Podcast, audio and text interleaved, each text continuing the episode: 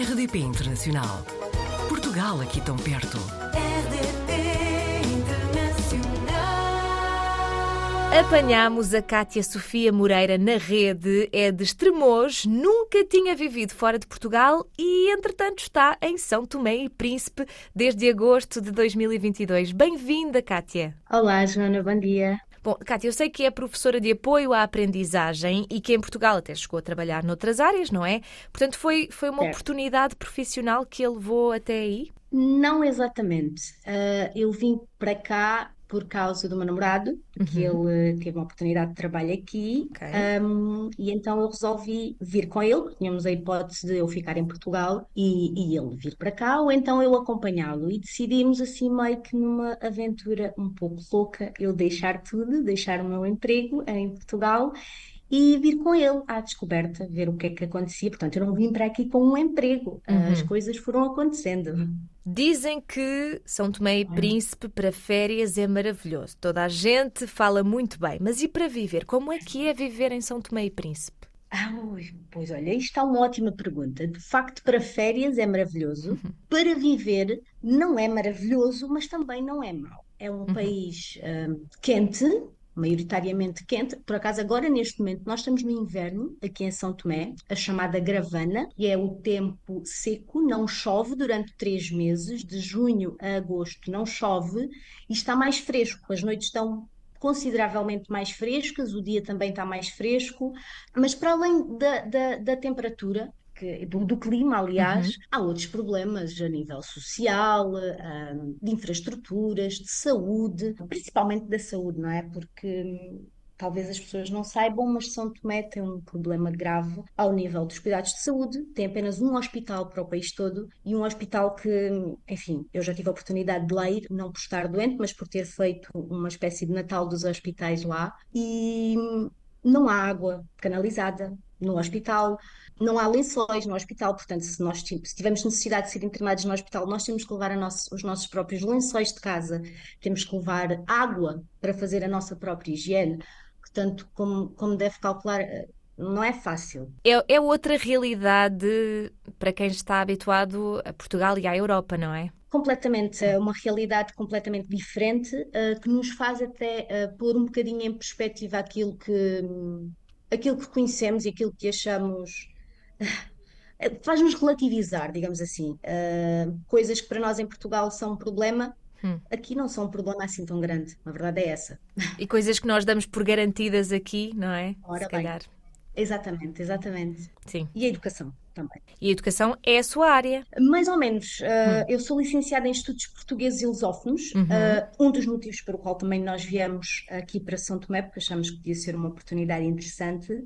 Eu nunca, nunca trabalhei na área de ensino. Eu trabalhava mais. um, eu traba- trabalhei durante muito tempo numa empresa de telecomunicações, no departamento de marketing. Uh, portanto, não, não, não estava bem relacionado com o ensino. Uh, mas acho que hum, uma coisa leva à outra, e como eu era licenciada em Estudos Portugueses, tinha aqui esta vertente da língua portuguesa, estamos num país lusófono, portanto, ah, acabou por, por, por criar aqui uma boa simbiose e de alguma forma eu posso ajudar e posso ah, contribuir de alguma forma para, para alguma coisa aqui neste país. Também ouvi dizer que a comida por aí é muito boa, Kátia. É verdade, é verdade, isso, isso é verdade, mas confesso que hum, ao fim de algum tempo cansa. Porquê? Porque nós estamos constantemente a comer peixe, que é maravilhoso, é o melhor peixe que eu já alguma vez comi. uh, não há peixe como, como o peixe aqui de São Tomé, uh, mas é só peixe, não é? Carne há muito pouca. Um, e o peixe é acompanhado sempre, quase sempre com a mesma coisa, que é banana pão, que é maravilhosa, eu adoro banana pão, vou ter imensas saudades,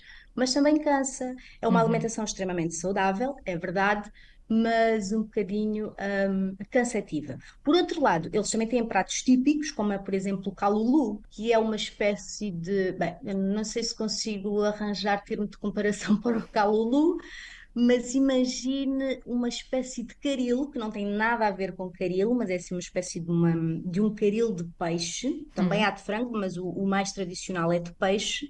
e é feito assim com muitas ervas. Eu pessoalmente não gosto muito, acho muito indigesto, muito forte. Claro, são estômagos diferentes também, não é? Completamente, completamente. E as pessoas, a população local? Até porque quando, quando chegamos a São Tomé e Príncipe, deparamos-nos assim com um choque cultural também, não é? Cultural e não só. Olha, as pessoas em São Tomé são, uh, enfim, temos que considerar que elas passam todos os dias por dificuldades uh, que nós não, nem sequer imaginamos. Uhum. Dificuldades essas que não, não são apenas atuais, mas que históricas, não é? Uh, no entanto, aquilo que eu posso dizer, e lá está, eu também nunca vivi fora de Portugal, esta é a minha primeira experiência, é um país africano, mas posso lhe dizer que um, São Tomé e Príncipe está uh, no, no, no, no, top dos países africanos mais seguros para se viver. Portanto, hum. eu conduzo sozinha em São Tomé, eu vou a todo lado sozinha, não tenho medo de andar na rua. Uh, é um país muito seguro, um, e as pessoas são extremamente gentis. Eu acho que a população acaba por conquistar os turistas porque têm sempre uma palavra e um sorriso para dar. Imagine, uhum. eu saio de São Tomé, cidade, em direção ao sul da ilha, que são cerca de 3 horas de caminho, 60 quilómetros, e são 3 horas de caminho porque a estrada está em péssimas condições. Portanto, demoramos 3 horas para fazer 60 quilómetros. E nesse percurso, eu estou constantemente a ver não só crianças, também, isto também acontece com os adultos, a fazerem-nos adeus, a acenarem-nos, a sorrirem-nos, a dizerem olá. As pessoas são efetivamente muito simpáticas e queridas, mas nota-se que, que há um olhar triste generalizado e cada vez mais porque dizem também as pessoas que já cá vivem em São Tomé há muitos anos que as coisas têm, têm ficado cada vez mais difíceis nos últimos tempos. Inclusivamente, a Cátia mencionou que os jovens estão a sair do país. Sim, isso tem sido um problema do, não diria do último ano, mas dos últimos dois a três anos, mas uh, agravado no último ano, sim. Há um fluxo migratório um, para Portugal, uh, normalmente é para Portugal, sim, uhum. país de língua portuguesa, claro. em que eles têm facilidade uh, para a obtenção de visto.